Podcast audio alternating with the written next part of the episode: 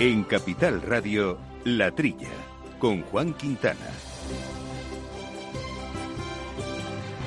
Muy buenos días, gente del campo. Buenos días, amigos del campo y de sus gentes. Semanita más aquí con este espacio de agricultura, de ganadería, de alimentación eh, a su disposición para escucharlo y para participar eh, con nosotros, como siempre, a través de nuestro email, latrilla.capitalradio.es, sabiendo que es un programa que hace en control técnico Néstor Betancor eh, y en los micrófonos compañeros de tertulias agrarias, Jesús Moreno. Buenos días, Jesús. Hola, buenos días, Juan. Y Quintiliano Pérez Bonilla, alias Quinti. Quinti, ¿cómo estamos? Muy buenos días a todos. Muy bien, director. Perfecto. Buenos días, Jesús. Hola, Quinti. ¿Tú sigues allí en la cuenca de la coño? De momento me sigo aquí confinado, sí, señor. Sin problema. Pues ahí estamos, por cierto, que una semanita donde el pasado 15 de octubre hay que recordar que se celebró el Día Internacional de las Mujeres Rurales. Queríamos aquí hacernos también eco de este de este evento porque la verdad es que los retos que tiene eh, la nueva PAC, los retos que se está planteando, que el ministro Planas también estuvo hablando el otro día en la en la entrega, en la presentación de los eh, de los eh, decimoprimeros premios de excelencia a la innovación para mujeres rurales, pues están un poco en el centro de en el centro del debate, ¿no? Lo que pasa es que bueno también es complicado, ¿no? al final la ley de titularidad compartida que después despertó tantas expectativas no está siendo muy muy muy aplicada, es decir, no se están acogiendo ahí a demasiadas mujeres, con lo cual su eficacia está siendo bastante relativa. No sé si tienes algo que comentar sobre este tema, Jesús. Hombre, sobre este punto comentar el, el, factor clave de la mujer rural en el campo, ¿no? Porque la mujer rural hace muchísimas funciones, aparte de cuidar a la familia, cuidar al marido, trabaja codo a codo con el marido en muchísimas ocasiones y luego además pues eh, es la, contable, la que lleva la economía de la casa y en muchísimos casos de la de la propia empresa, porque es la que se, se encarga de, como dicen en mi pueblo, de hacer los números, ¿no? O sea que indudablemente el papel de la mujer es cierto que, es así, ¿no? Pero bueno, hay, la titularidad compartida es complicado. Te voy a matizar una cosa, Quinti, porque no, no me puedo morder, morder, la lengua en eso. La mujer cuida al marido y el marido cuida a la mujer, ¿eh? que todavía tenemos que salirnos de ese estereotipo de, de la mujer. Y luego la contabilidad, y también te matizo más, la contabilidad es cierto que es una función tradicional que hacen las mujeres, pero bueno, ahora mismo ya, desgraciadamente, todavía pocas son presidentas, por ejemplo, de cooperativas, etcétera, pero cada vez desempeñan ya y son líderes de sus, de sus propias explotaciones o desempeñan papeles bastante paritarios. Poco todavía, eh, digo que hay mucho que avanzar, ¿no? Tienes razón, o sea, hoy por hoy hay auténticas empresarias agroalimentarias en sectores muy muy importantes y de firmas empresariales fuertes e importantes, ¿no?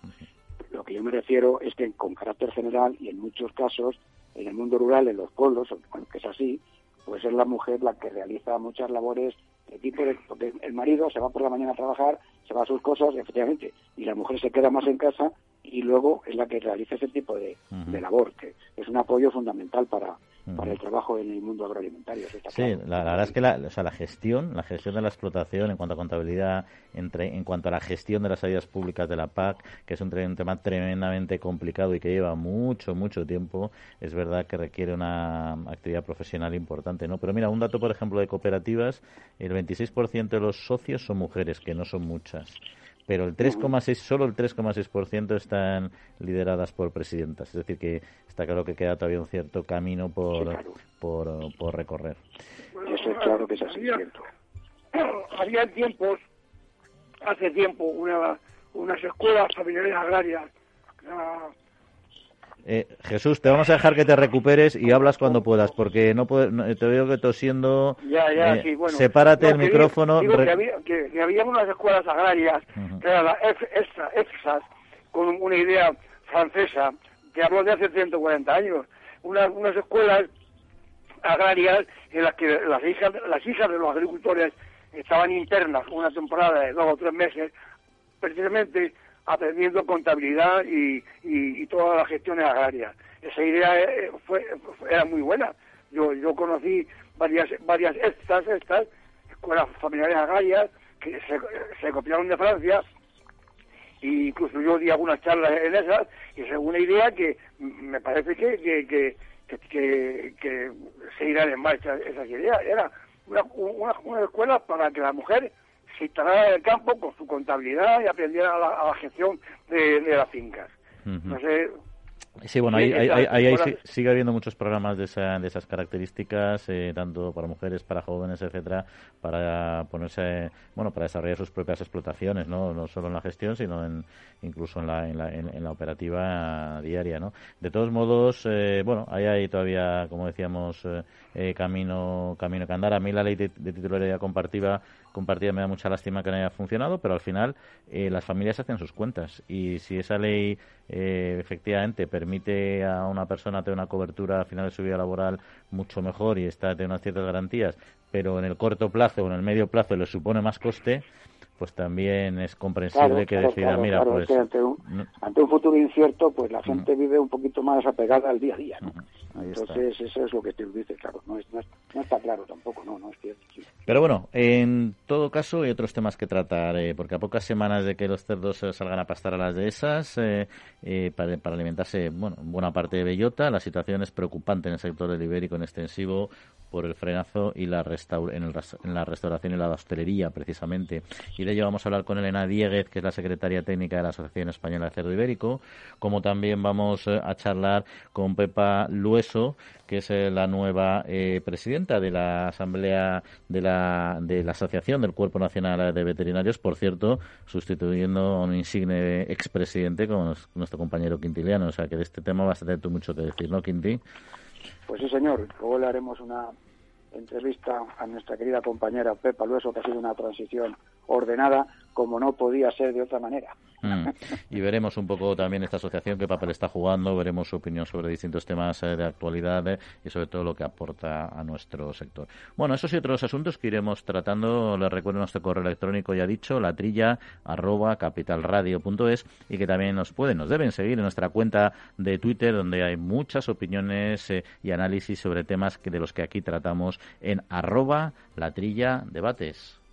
Manteniendo la tradición, las bodegas Brovalero elaboran vinos personales con identidad propia en pleno corazón de La Mancha. De sus viñedos y de su incondicional compromiso con el medio ambiente se obtienen los mejores vinos ecológicos de gran reconocimiento internacional. Disfruta tú también de un vino ecológico excepcional con denominación de origen. Bodegas Brovalero. Accede a su tienda online en www.brovalero.com.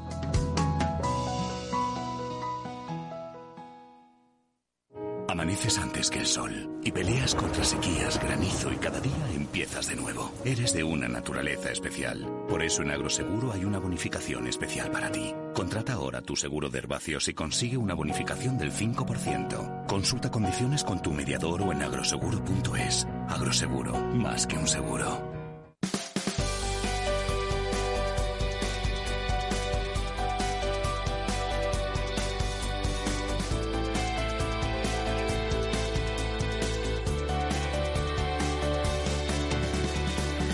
Bueno, pues vamos a comenzar abordando temas de actualidad, además de este que hemos dicho de la celebración del Día Internacional de las Mujeres Rurales del pasado 15 de octubre. Ha habido otros asuntos, por ejemplo, que la Organización Mundial de Comercio está dando argumentos a la Unión Europea para pedir el fin de los aranceles a Estados Unidos. Y es que los subsidios que la Administración norteamericana concedió de manera eh, indebida, en principio, a su constructora aeronáutica Boeing han sido responsables de la sanción impuesta por la Organización Mundial del Comercio. Y esta multa, a su vez, permite a la Unión Europea aplicar sanciones por valor de 4.000 millones de dólares a Estados Unidos. El titular de Comercio y vicepresidente de la Comisión Europea, eh, Vladis eh, Dombrovski, ha advertido que si no se alcanza un acuerdo negociado, Bruselas defenderá sus intereses, eh, como no podía ser menos, y actuará de manera proporcionada. Quintiliano, Jesús, ¿temas que comentar? Hombre, a mí se me, se me ocurre eh, esta diferencia de, vamos a ver, las ayudas de, Estados Unidos a Boeing fueron de 8.500 millones de, euros, eh, digo, la, las ayudas de, de, Europa, ¿eh? de, Europa al Boeing. Por eso nos pusieron estos aranceles al vino, al queso, aceite y aceitunas que nos afectan a nosotros. Y ahora son de 4.000 millones lo que ha descubierto que, que Estados Unidos ha ayudado también a, a, su sector aeronáutico. Este dinero se, se, contabiliza, quiero decir, la, la OCM lleva cuenta de que, claro, si el daño son X miles de millones, si los aranceles que se, que, se van acumulando durante un tiempo se compensan con ese dinero o son ya y, los aranceles ya son ineternos. Quiero decir, ya, ya están implantados para siempre, aunque el daño de los aranceles supere a la subvención que, dio origen a ese conflicto. Esa es la, mi, mi, mi, incógnita, mi, mi, pregunta. No sé si la OCM lleva cuenta de esto. Eh, bueno, pues eh, algo que comentar sobre este tema, Quintio, pasamos al siguiente asunto. Sí, no, no, no, no, no, no, el tema es muy importante. O sea, aquí lo que me preocupa, con independencia de las cifras que, están ahí, ¿no? es que siempre el sector agroalimentario sufre las consecuencias de una guerra comercial que no le afecta directamente. Es decir, si Estados Unidos quiere ayudar a su compañía aérea Boeing, la fabricación de, de aviones, y le da una ayuda y después resulta que la Unión Europea ayuda o empieza por ayudar a Airbus y también le da otra ayuda y resulta que se produce un conflicto en la Organización Mundial de Comercio entre ambos bloques económicos, como consecuencia de lo cual Estados Unidos presenta unos aranceles a una serie de sectores de productos agroalimentarios como el vino, el aceite, la aceituna de mesa, que nos está perjudicando gravemente. ¿Y qué tiene que ver el productor de aceite, de vino y de aceituna de mesa con el Boeing o con el de Arbuz? O sea, es lo que no termino de comprender. O sea, es algo totalmente injusto. Yo no digo que se afecte al sector del automóvil o al sector de la, yo qué sé, pero lo que no me parece para nada justo es que de alguna manera las tortas se peguen en la, en la cara de los agricultores y de los ganaderos españoles. Es el comentario que yo quería hacer en este momento a este respecto, claro. Vale, pues eh, hay dos noticias eh, del sector eh, ganadero que voy a poner sobre la mesa en paralelo, una del vacuno y otra de la industria cárnica en general, del porcino. Y por un lado, España pedido a Bruselas apoyo para el vacuno de carne. En concreto, fue durante el encuentro sectorial con las comunidades autónomas. El ministro de Agricultura, Pesca y Alimentación, Luis Planas, anunció su intención de solicitar en el Consejo Europeo que se celebrara la próxima semana la activación de medidas de apoyo al sector, a este sector, al vacuno de carne.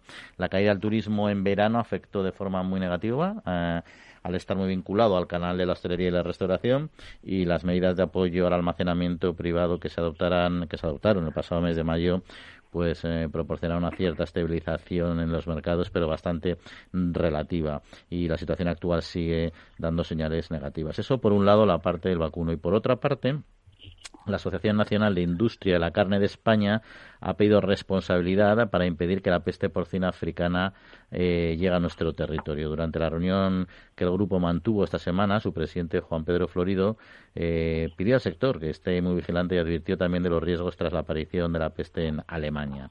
En concreto, la directora general de Producciones y Mercados Agrarios del Ministerio de Agricultura, Esperanza Orellana, que también participó en el encuentro, destacó eso, la fortaleza del sector porcino, pero señaló la importancia de diversificar y buscar nuevos mercados porque afirma tenemos una gran quizá excesiva dependencia de los mercados asiáticos en la actualidad, especialmente del chino, que además fue una buena alternativa y un buen camino abierto cuando la crisis del mercado ruso, pero que hay que seguir de alguna manera eh, diversificando.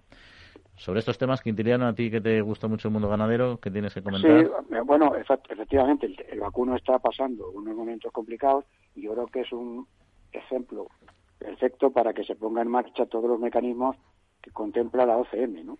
tanto la compra de intervención como las ayudas al almacenamiento privado y cualquier otra actuación que se pueda hacer. El problema se plantea tanto en vacuno de carne, porque fundamentalmente estamos hablando de restauración, pero también, claro, un cordero lechal, cochinillos y, por, productos del, del, cerdo ibérico, que son los que más han sufrido. Es un ejemplo claro de que ahí la Unión Europea se tiene que mojar y ayudar a estos sectores porque están sufriendo las consecuencias de algo eh, no tenían ningún tipo de razón. No es un problema de precios, de aumento de la producción ¿eh? o disminución de la producción. No, no es un problema de oferta y demanda. O sea, no es que hayan bajado los precios porque haya habido un aumento excesivo en la producción, no, sino que es un elemento nuevo que no se había producido hasta ahora, con lo cual la OCM yo entiendo que efectivamente tendría que actuar. Y en el tema del porcino, en el tema de la peste porcina africana, pues sí, realmente la peste se produce en Alemania, están aumentando los focos en jabalíes poco a poco.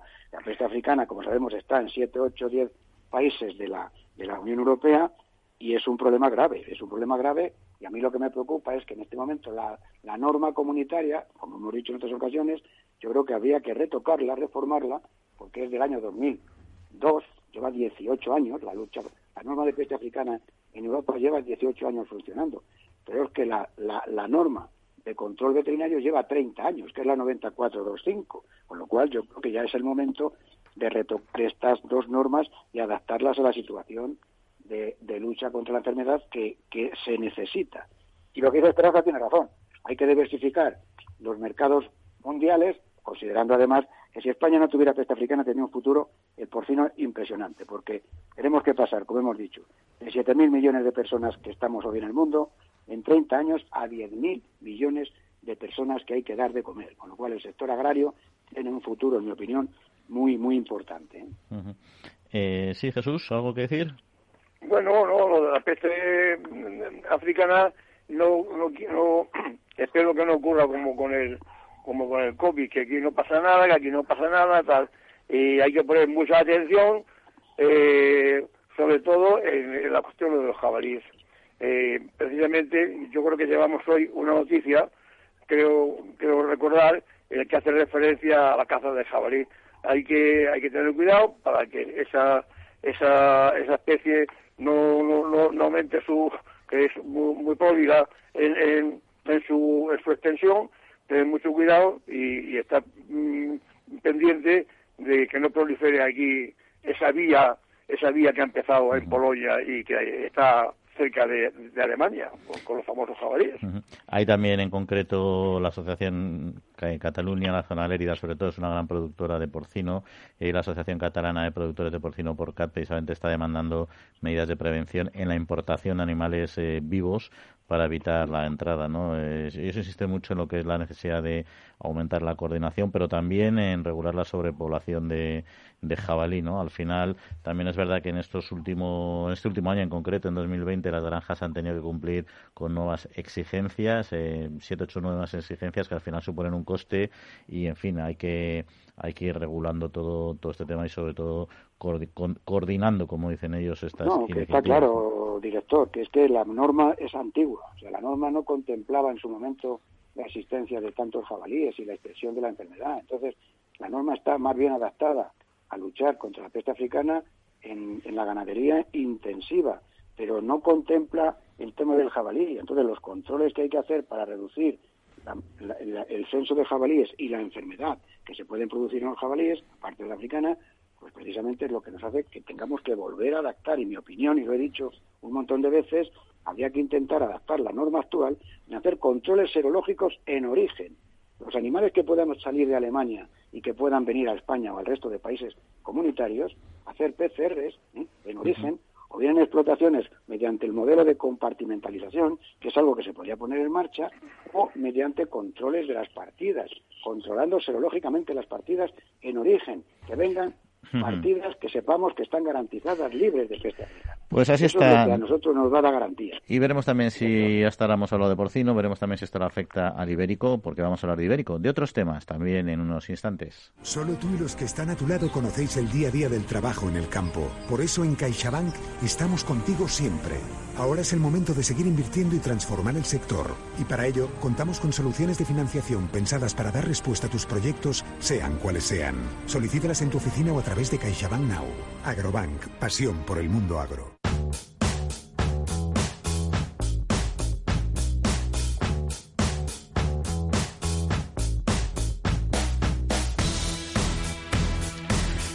Bueno, pues nos encontramos a pocas semanas. Eh, ya los cerdos eh, tienen que salir eh, a las dehesas de la península para alimentarse principalmente de bellota en su fase montanera. Y la situación es preocupante en el sector del ibérico en extensivo debido, entre otros factores, al frenazo de la restauración y la hostelería. De este y otros asuntos queríamos hablar con Elena, Elena Dieguez, que es la secretaria técnica de la Asociación Española de Cerdo Ibérico de Aceriber. Elena, muy buenos días. Hola, muy buenos días. Bueno, por cierto, estamos antes comentando el tema de la peste porcina africana. No sé si en el tema, en el sector del ibérico también hay, hay preocupación por, por este asunto. Quizás más preocupación con el blanco, si me apuras, porque los sistemas extensivos de producción en cerdo ibérico desde luego impiden prácticamente el que tengamos un control real de la patología si llega a introducirse, ¿no? Comprendo que en la frontera, principalmente Cataluña o País Vasco, pues bueno, tengan una preocupación desde el porcino blanco intensivo pero si nos llegara a, si llegara a introducirse en el sector del ibérico sería el remate, la puntilla o como quieras llamarlo por la situación que estamos atravesando en estos momentos. Sí, una situación que está afectando intensamente a este sector. ¿no? ¿Hasta qué punto le está afectando toda esta crisis del, del coronavirus y el cierre del canal Oreca? Bueno, yo me, personalmente me he permitido eh, clasificarlo como la tormenta perfecta. Nunca jamás hemos tenido una situación en la que coincidan simultáneamente una retracción o cancelación, podríamos decir, del consumo, por como acabas de decir, ¿verdad?, del cierre del canal Oreca y al mismo tiempo una situación grave en la producción ganadera, vendiendo, por supuesto, por debajo del precio de coste y con unos primales para esta montanera que, sin ir más lejos, ahora mismo tiene unas cotizaciones un, más de un 30% inferior a lo que tuvieron en esta época el año pasado. Entiendo que además eh, si se ha reducido el consumo, tenemos precios bajos eh, y estarán, lo entiendo yo, las bodegas, los almacenes eh, bastante saturados de producto, ¿no? Sí, ya habíamos alcanzado unos niveles productivos en el ibérico cercanos a los tres millones y medio de cabezas y eso lógicamente empezábamos a tocar techo, podemos explicarlo así, ¿no? Y, y se estaba retrayendo al mismo tiempo ligeramente el consumo. Estábamos un poco sobrepasando la demanda de producto. Si además ha coincidido con, con la cancelación, prácticamente anulación del consumo, pues entonces, eh, pues, pues el hambre sobre las ganas de comer, ¿no? O sea, peor que peor, ¿no? Y entonces, claro, todo esto está desembocando en una falta de de la empresa elaboradora que es la que compra el cerdo vivo, por parte del ganadero una pérdida constante en sus producciones, con situaciones gravemente superables por, por, porque la, por la ineficiencia además que están teniendo las ayudas o porque además son excesivamente escasas, ¿no? Porque 7.000 euros en una explotación a lo mejor puedes tapar algún agujerillo, pero en realidad no llegas a cubrir las pérdidas que estás teniendo diariamente. ¿Y está afectando por igual a todas las piezas o, o, hay diferencias? No. realmente hay diferencias. esto lo comento lógicamente por lo que yo escucho dentro del sector. Parece ser que el problema más grave está en el producto de más alto valor, eh, concretamente los productos de bellota, lógicamente, teniendo en cuenta que además proceden de animales que se han comprado a precios caros y a pesar de estar descendiendo el precio en el mercado de esos productos elaborados no se pueden descender hasta el punto de llegar al valor de un jamón de, un cerro de cebo, ¿no? Entonces, claro, eh, hay atasco, hay atasco, pero tiene una gran ventaja y es que el producto de bellota, por ese proceso de maduración que tiene y por las características de su carne, puede mantenerse en el, en el establecimiento, en el secadero, en la bodega durante un tiempo más, incluso hasta un año o más, sin que sufra un deterioro de sus características o de sus cualidades. Pero claro, mm, yo contaba con haberlo vendido, ¿no? Y cuando soy una empresa que me han devuelto el producto desde una cadena de hostelería o de restauración, pues imagínate la situación en la que vivo. Y además, Elena, ahora entra a Montanera y entran nuevos cochinos en el campo y, entiendo que ese, ese es que, van a tardar también a determinados años en, poder sacar las piezas al mercado, ¿no? ¿Qué va a hacer? ¿Qué hacen ahora los ganaderos? Eh, ¿Meten cerdo que tenían previsto o se reservan parte y no lo sacan a Montanera? tienen muy pocas posibilidades realmente. Eh, para ser francos, solamente tienen dos. Una que es entregarse al precio al que buenamente puedan comprarle esa producción una vez engordada en régimen de montanera. Dos, me voy a meter a industrial. Pero claro, ¿qué garantías tengo yo de que cuando efectivamente ese producto salga al mercado voy a ser capaz de competir con aquel que lleva toda su vida haciendo esa actividad? Aquello de zapatero a tus zapatos, ¿no? No es fácil, no tiene una solución sencilla y, y es muy lamentable que efectivamente las medidas que se han habilitado, sobre todo por parte del Ministerio de Agricultura, no estén teniendo la repercusión que esperábamos. ya. Eh, Elena, buenos días. Quintirano Pérez Bonilla nos acompaña. Buenos días, Quinti. Buenos días, Elena, qué placer. Igualmente. Me hace, mucha ilusión hablar contigo, aunque sea a través de las ondas. sí, pues mira, por lo menos hablamos, efectivamente. Eso digo yo. Bueno, entonces las medidas del, del, Ministerio de las Ayudas no han tirado lo que estaba previsto, ¿no? No están tirado. No, no, porque porque el sector del ibérico no tiene, primero, no tiene el hábito de la exportación de una canal para consumo en fresco. Punto primero. Eh, punto segundo, eh, el cerdo ibérico con esos pesos es un animal que no tiene el desarrollo que tiene un cerdo de, raza precoz eh, tiene más grasa y lógicamente no es fácil hacerlo y tiene un coste de producción muy superior a la que puede tener un cerdo de capa blanca, ¿no? Y, y bueno, pero, pero sobre todo es porque no tenemos ese contacto y esos canales de exportación y aparte de todo hemos tenido un problema de pandemia a nivel mundial, estamos teniendo un problema de pandemia con lo cual el consumo está retraído a nivel mundial, no solamente en nuestro país. Entonces, claro, no es fácil, no es fácil. estoy totalmente de acuerdo contigo, claro, porque el problema es que en bodega hay una cantidad enorme de jamones que sí, como tú bien dices, aguantan bien su proceso de, curación, pero claro, ¿qué haces ahora con la nueva montanera? ¿Qué cantidad de animales metes en la dehesa? ¿No los metes? Si los metes, ¿cómo lo vas a...? Es un, es un, es un lío complicado, ¿eh? Es, complicado. es un lío complicado ten en cuenta que, estamos hablando de un lío complicado sobre la producción más emblemática de este sector, ¿eh? Eh que es la que, sobre la que se sustenta todo, la totalidad del resto. Vamos a decirlo así. Es una redundancia, pero vale decirlo, ¿no? Con lo cual, un deterioro en ese tipo de producción, bueno, pues supone que se tambalea el conjunto del sector, de alguna manera. No, no, no, claro, sí, no, no, no. El jamón, el, el, animal que entre en Montanera tiene que salir con todas las condiciones de la norma y el jamón que salga de ahí tiene que ser efectivamente igual, lo que no puedes disminuir calidad en ningún caso. Eso en ningún caso, efectivamente. También hay que tener en cuenta otra cuestión que, quería apuntaros, ¿no? Y es que el hecho de comprar ahora mismo cerdos de bellota a precios eh, que hemos comprado el cebo durante muchas épocas del año, ¿eh? es una oportunidad única, única, ¿eh? Para adquirir un cerdo barato con casi la garantía total de que vas a recuperar esa inversión de todas, todas. Quiere decir que el producto lo vas a vender caro. ¿eh? Sí.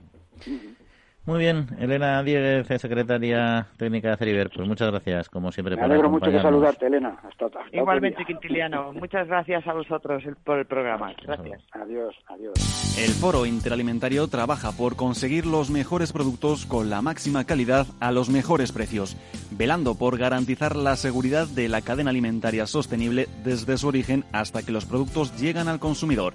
Para ello cuenta con el compromiso de las empresas que lo integran, que apuestan por la seguridad la calidad, la investigación, la innovación y la justa retribución de todos los agentes de la cadena.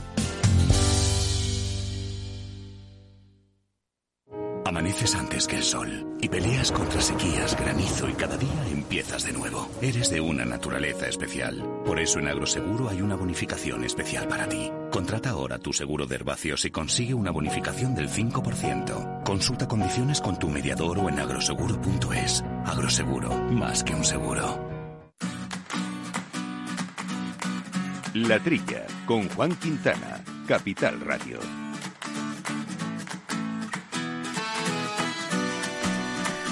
Bueno, bueno, pues seguimos aquí hablando de campo con otros temas eh, de actualidad y vamos a seguir hoy que estamos muy muy cárnicos, muy ganaderos, eh, porque vamos a hablar del sello de compromiso de bienestar animal eh, que hemos mencionado varias veces en este programa y que nos gusta mucho y que va a estar presente en 30.000 carnicerías españolas tras el acuerdo de colaboración entre la Asociación Nacional de Carniceros y Charcuteros y la Organización Interprofesional del Porcino de Capa Blanca.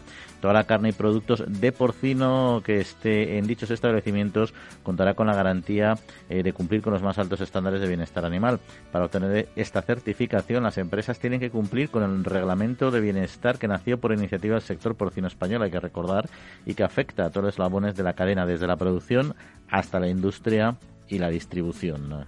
Eh, avanza este sello, ¿eh? poco a poco va, va, consolidándose y lo que tenemos es que conseguir habituarnos a buscarlo, ¿no? Sí, la ventaja que tiene el sello en mi opinión, primero que es una iniciativa que surge de abajo arriba del propio sector con toda la cadena, producción, mataderos e industria. Segundo tema importante, que está avalado por un comité científico independiente, integrado por representantes de escuelas de ingenieros agrónomos, facultades de veterinaria, la Real Academia de Ciencias Veterinarias, colegios profesionales, eh, el propio Instituto Nacional de Investigaciones agrarias, especialistas de porcino, o sea, un grupo de gente que no cobra nada por aportar lo mejor de sus conocimientos científicos para sacar adelante las ideas que en su conjunto conforman el sello de, del bienestar animal para que los animales que se crían en las explotaciones cumplan la normativa comunitaria, por supuesto, y una serie de exigencias más. Y yo quiero resaltar eso. Primero, que el sello es gratuito, que Interpol no cobra nada porque se coloque este sello en algunas, en las, en las distintas eh, grandes superficies o los puntos de venta. Segundo, que el comité científico tampoco cobra nada en este sentido y en consecuencia es un sello que sale altruista. O sea, se defiende solo, no se defiende porque se vaya a cobrar por su venta, o sea, que vaya a ser mejor que los demás.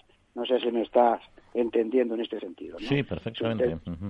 ¿eh? porque otros sellos pueden surgir, bueno, pues que son muy loables y pueden estar bien, pero de alguna manera hay un factor económico detrás, ¿no? Y en este caso no, no es así.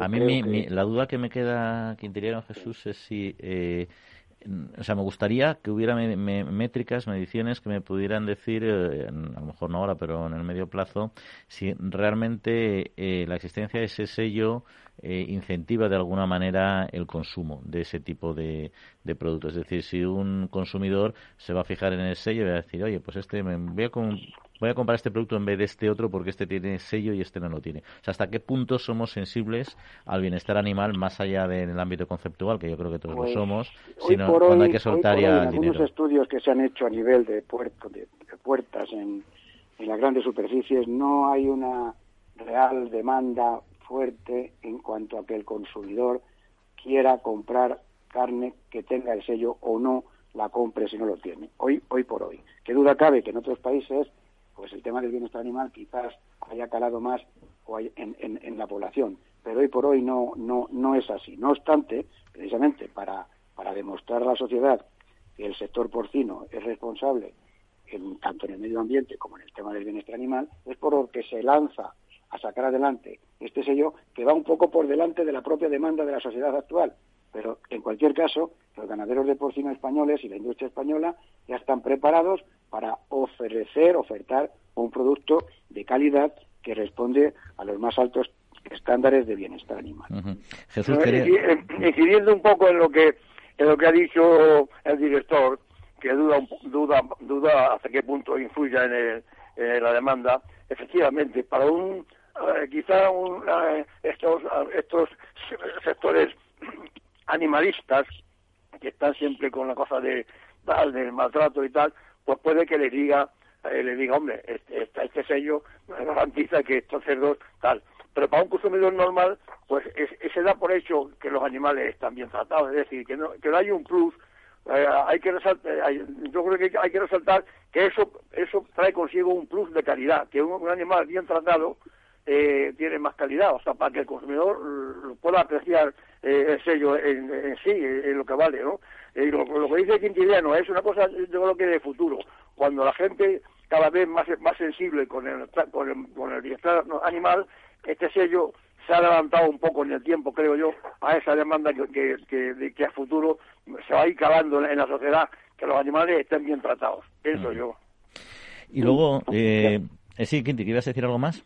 No, sí, si, me permites, quería comentar que en el último congreso veterinario que se celebró en mayo del año pasado en Murcia, se acuñó una definición de lo que es el concepto de bienestar animal, porque sobre bienestar animal habla mucha gente y se opina mucho, ¿no? Entonces, el bienestar animal es ni más ni menos, eh, nosotros lo, lo definíamos como la ciencia que estudia la forma de cría de los animales, de tal manera que se cubran todas sus necesidades fisiológicas, en función de las funciones efectivamente que va a tener, se mantengan en un medio ambiente adecuado y se sacrifiquen de forma incruenta. Eso es el bienestar animal, cubrir las necesidades fisiológicas del animal en un ambiente correcto, adecuado y que se sacrifiquen de forma incruenta. Lo demás, pues son adornos, en mi opinión, que bueno, yo que os voy a contar, yo veo los cerdos de míos de la granja, por cierto, soy el presidente del Comité Científico de, de Bienestar Animal de la Interpor, y yo estoy viendo cerdos desde que tenía 10 años, ¿no?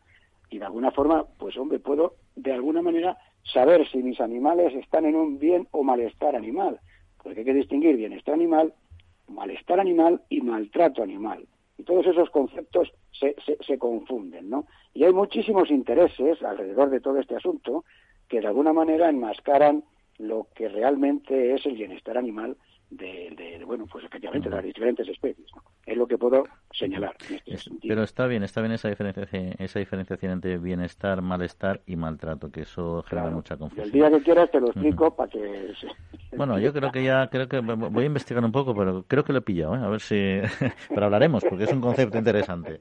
Oye, vamos a hablar de otro asunto, que son las emisiones, ¿no? La Comisión insiste en reducir las emisiones eh, de metano de la ganadería. Hay que recordar que después del dióxido de carbono es el segundo gas de efecto invernadero responsable del cambio climático y Bruselas ha presentado una estrategia de reducción hasta alcanzar los objetivos climáticos que se ha propuesto para los años 2030 y 2050. Considera la Comisión que el 95% de las emisiones de metano, según los datos de que dispone, asociadas con la actividad humana en todo el mundo, tienen su origen en los sectores de la ganadería, los residuos eh, y también la agricultura.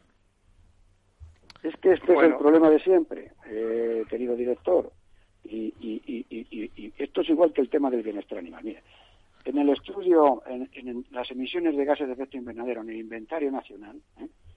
el total de millones de toneladas de CO2 equivalente en España son 313,5 millones de toneladas de CO2 equivalente a lo que se producen en el último año. Bien, 313 millones.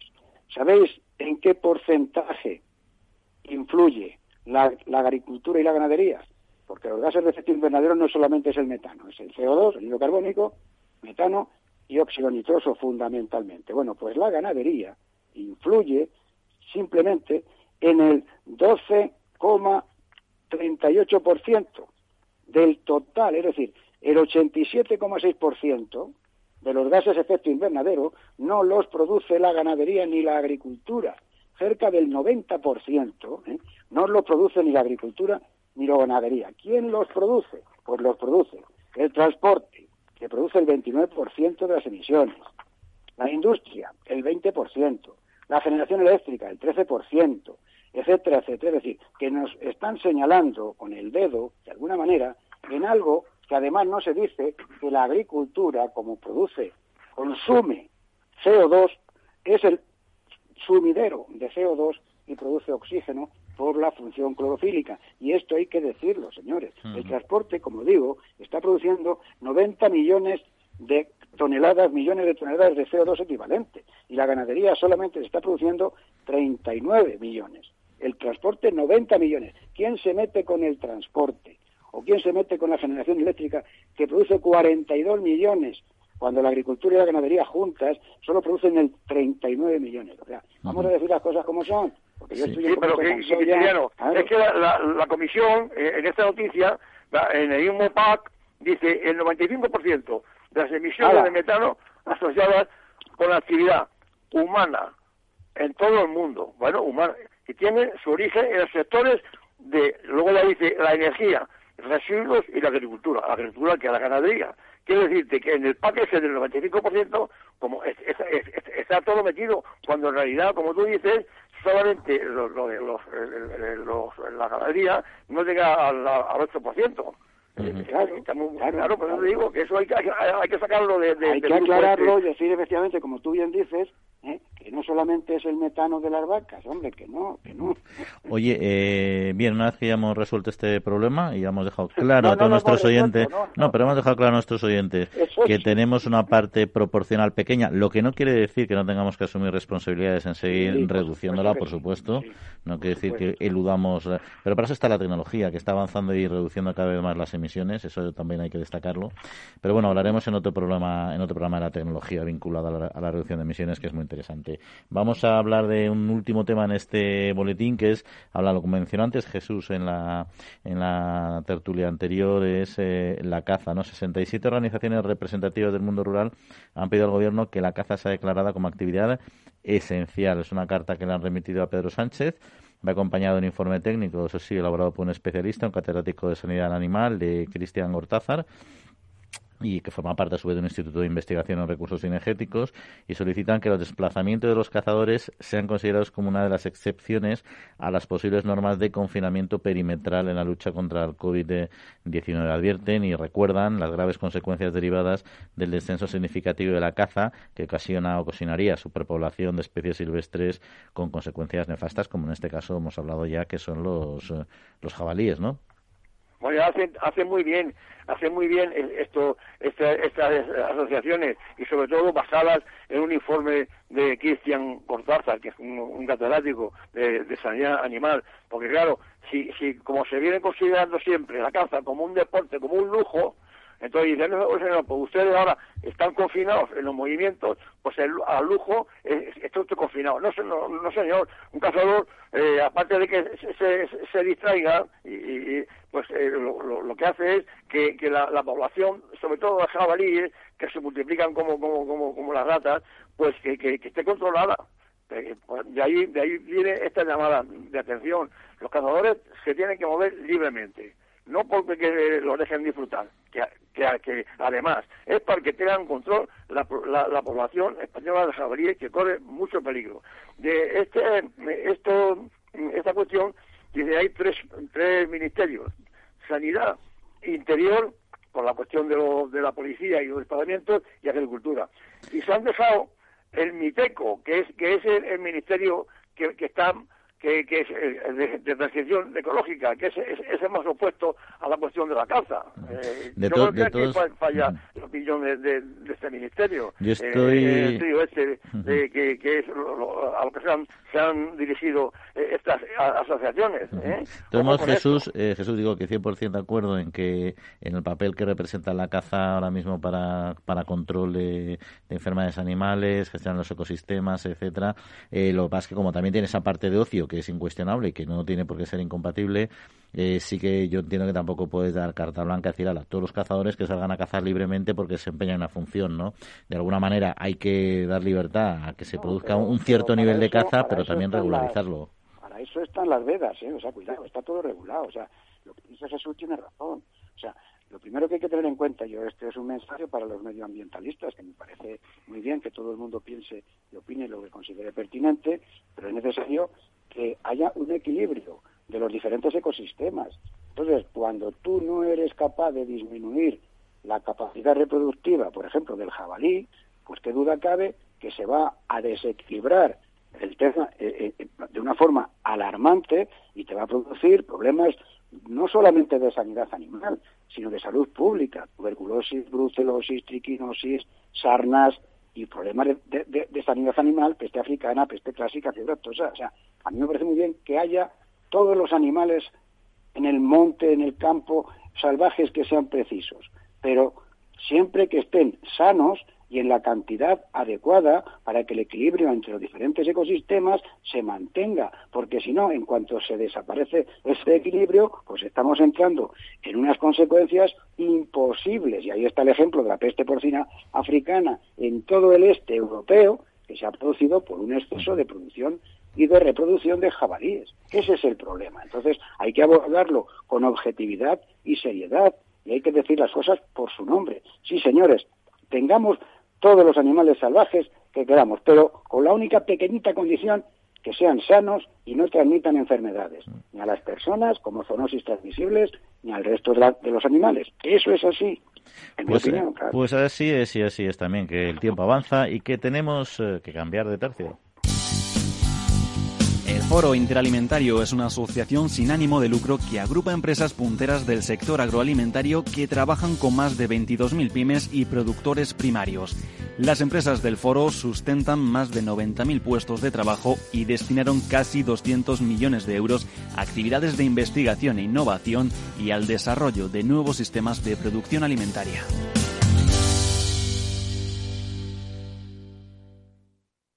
Manteniendo la tradición, las bodegas Brovalero elaboran vinos personales con identidad propia en pleno corazón de la Mancha. De sus viñedos y de su incondicional compromiso con el medio ambiente se obtienen los mejores vinos ecológicos de gran reconocimiento internacional. Disfruta tú también de un vino ecológico excepcional con denominación de origen. Bodegas Brovalero. Accede a su tienda online en www.brovalero.com.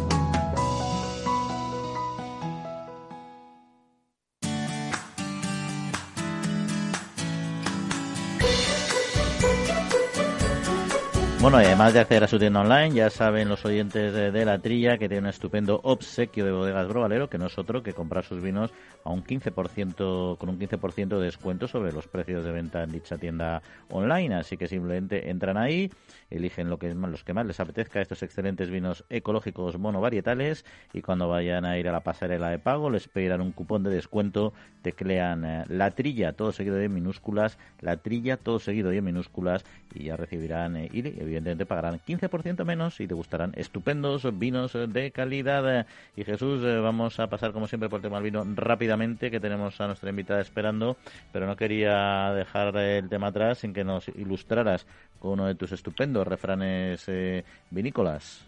Pues mira, Juan, un refrán que viene viene a cuento con la época que estamos. Estamos ya acabando las vendimias y el mosto ya está en, las bodegas. Por San Andrés, el mosto vino es. San Andrés es el 30 de, noviembre. Para esa fecha ya no queda en ningún mosto sin desdoblar.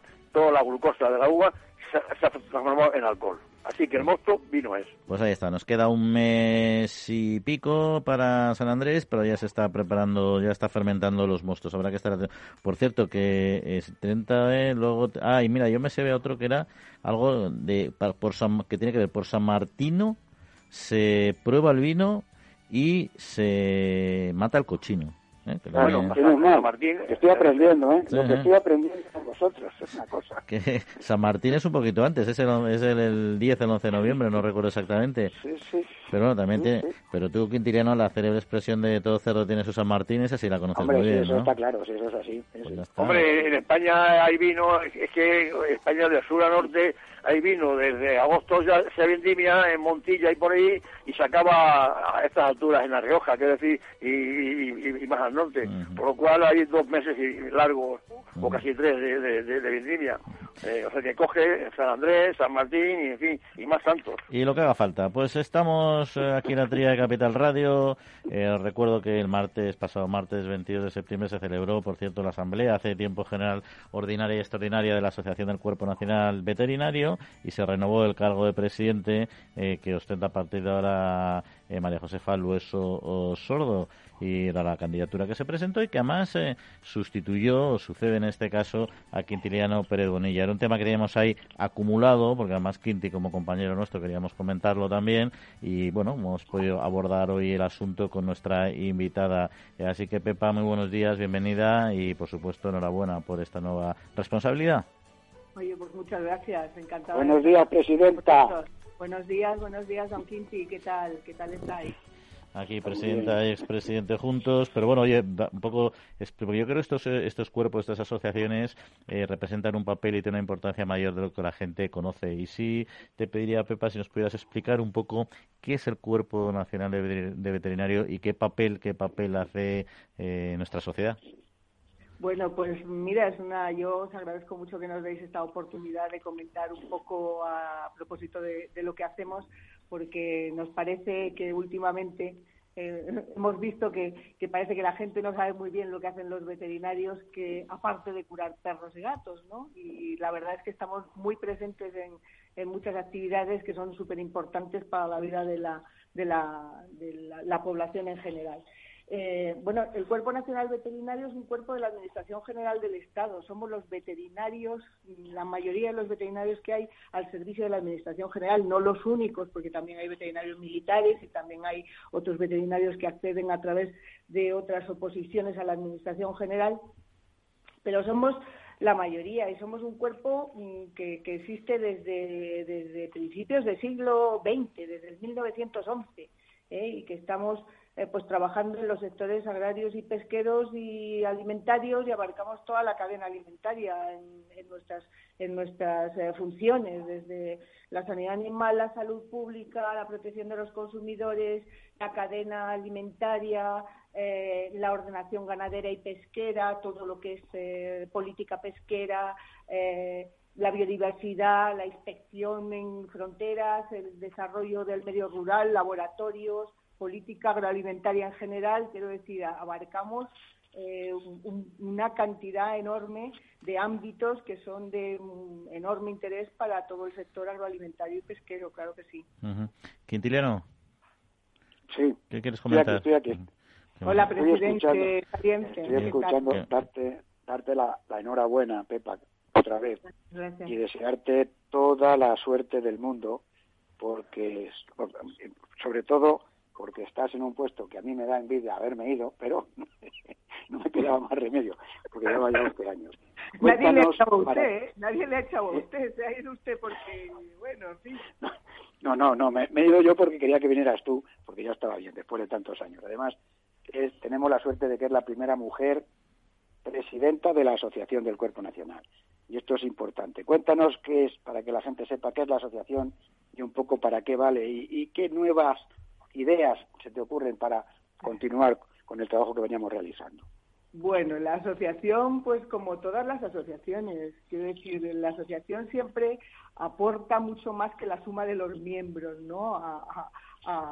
en general, la asociación somos una parte relativamente limitada de todos los miembros del Cuerpo Nacional Veterinario. Creo que si somos unos, unos casi 500 miembros en actividad en la asociación, pues estamos 163 activos y hay 113 eméritos pero es una, una asociación dentro de los cuerpos generales de administración bastante eh, grande ¿eh? y, activa.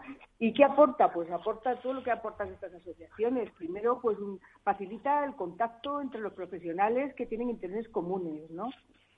Proporciona eh, cercanía a expertos que pueden orientar a los asociados eh, y sirve como vehículo de transmisión de conocimientos y de, y de experiencia.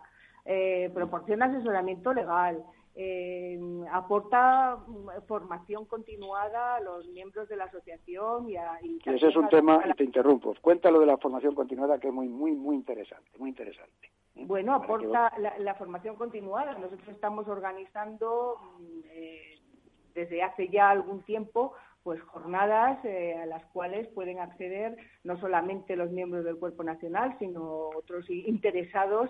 Eh, además, como son jornadas que eran presenciales, pero también son a través de, Internet, pues en estos momentos en los cuales es difícil eh, llegar a juntarnos, pues creo que son una oportunidad para, para poner encima de la mesa y comentar temas de actualidad que viene muy bien a todos aquellos que quieren ingresar en el cuerpo porque les da una idea eh, de lo último que está aconteciendo y que puede serles de gran utilidad para sus para la preparación de sus oposiciones, eh, pero también, bueno, es una, una, forma de intercambiar opiniones e ideas que, siempre es bueno, ¿no? Generar debate, eh, el debate profesional. Y también, además, tenemos jornadas en el territorio.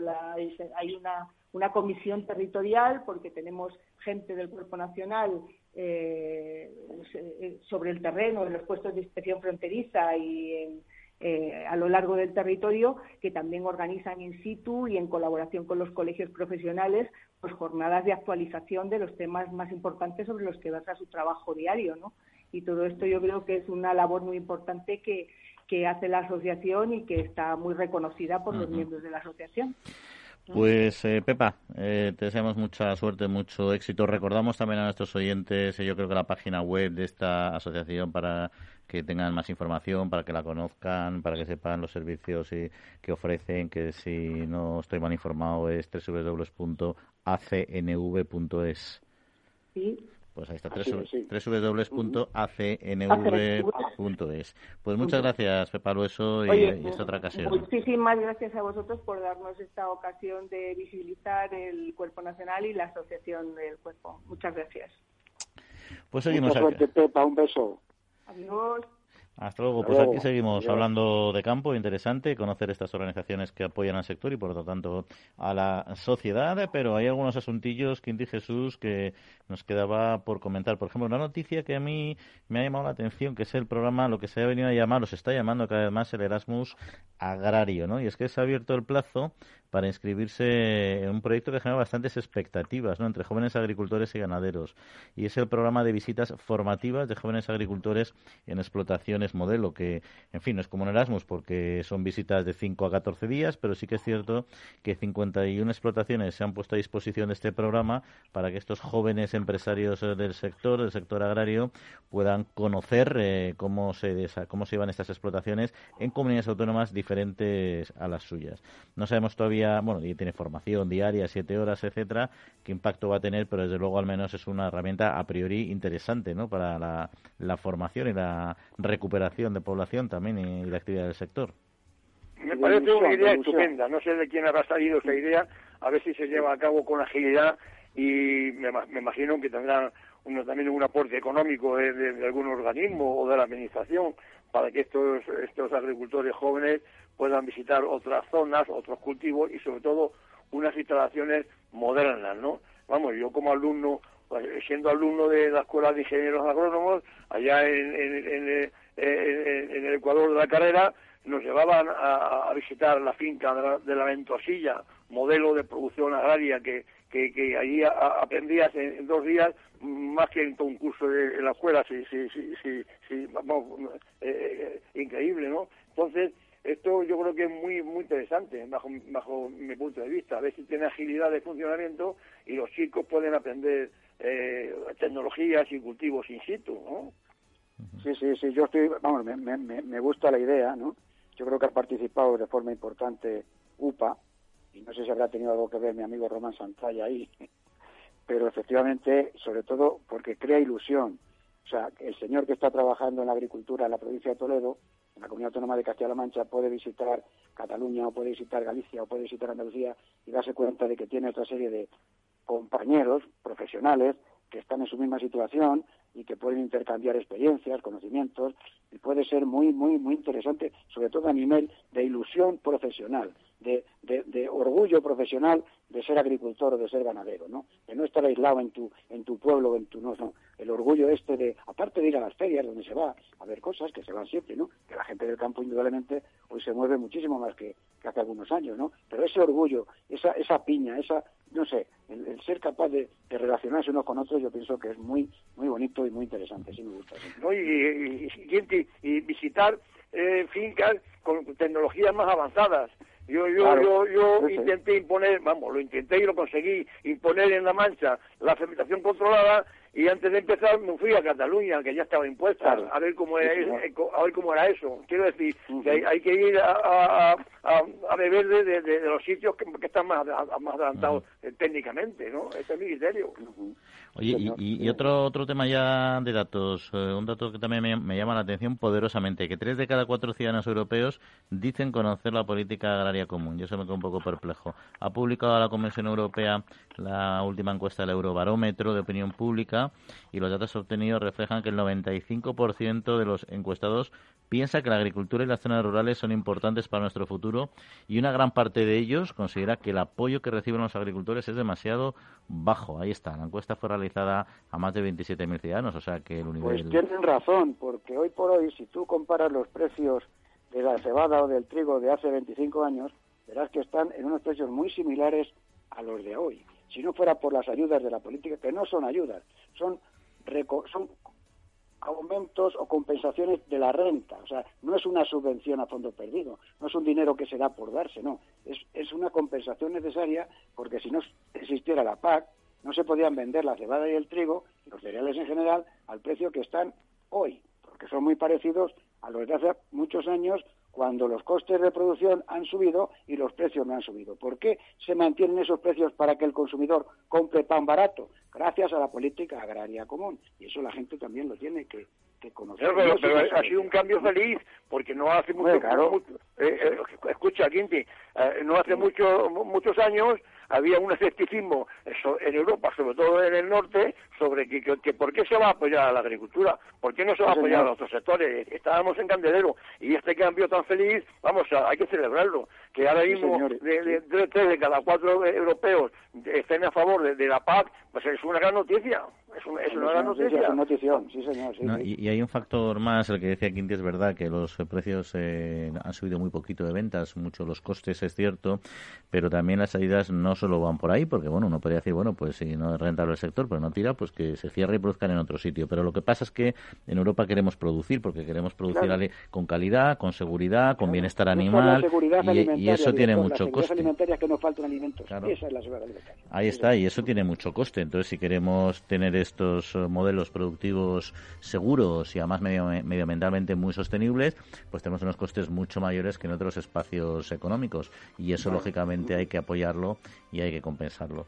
Bueno, pues esto es lo que, lo que nos ha dado el tema de hoy. Yo este, nos quedamos con esta buena noticia. me ha llamado la atención, me alegro que sea así, pero me ha llamado la atención efectivamente que haya un porcentaje que conozca también, pero bueno, las noticias no las las noticias buenas no vamos a ser escépticos, eso está claro. claro pues Quinti muy bien.